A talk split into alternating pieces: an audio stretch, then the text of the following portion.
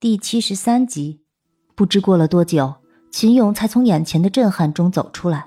他望着此时眼前焦黑的尸体，一时间脑子里一片空白。妈，妈！他疯狂的朝楼上跑去。这栋独院小二楼是他父亲在世的时候为他留下的最后财产。他住在一楼，而他的母亲住在二楼。望着那焦黑的尸体，他脑海里想到的第一个人。就是他的母亲。此时的他俨然已经顾不得害怕了，挣扎着从地上爬了起来，而后便疯狂地向那楼梯间跑去。而就在他刚刚跑到楼梯口的时候，眼前看到的一切却让他的心开始不安起来。那楼梯口满是艳红色的血迹，那略带刺鼻的腥臭味充斥着他的鼻子，不断地挑拨着他那颗始终不安的心。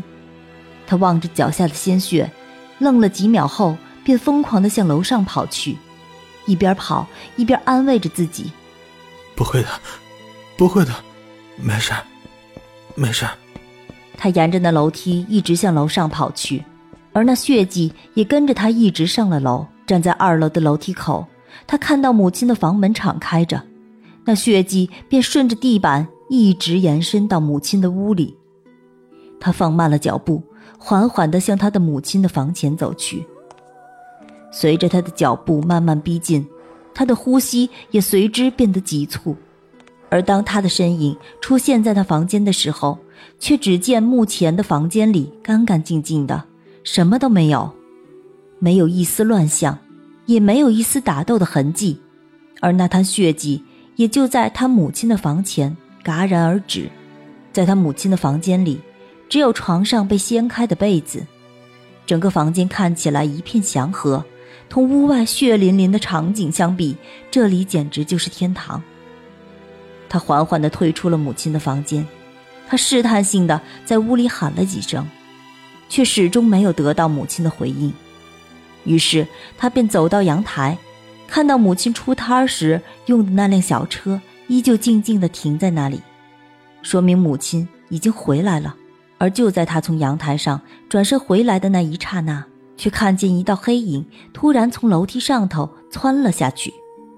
凭直觉，他认定那道黑影就是害死他母亲的凶手，而后便快步地跟了上去。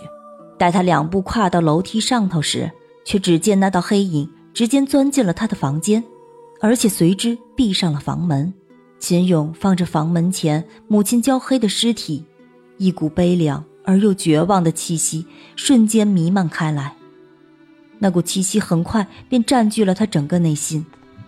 他走到二楼的工具间，顺手抄起一把扳手，缓缓地向楼下走去。秦勇走的步伐十分缓慢，但是脚下却十分的稳健。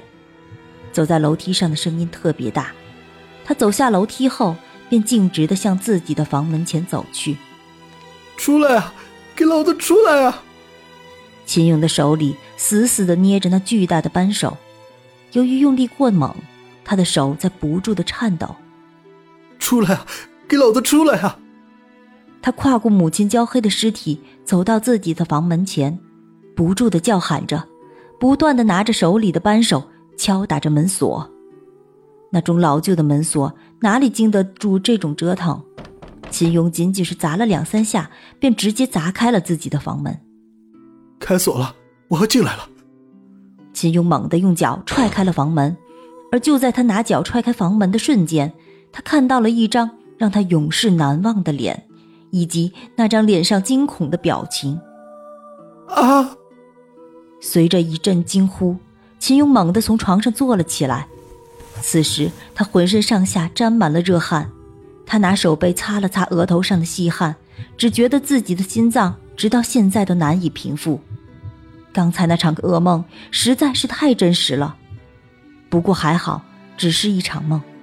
他心里这么想着，便觉得有些口渴难耐，于是便下床去准备喝口水。而就在他准备下床的时候，耳边却突然传来噔噔噔的脚步声。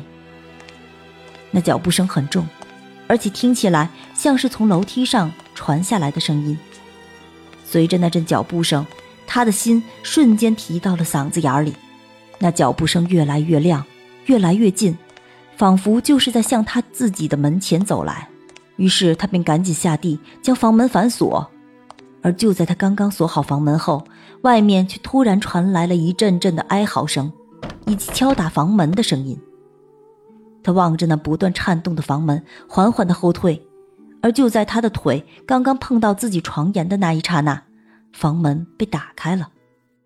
啊！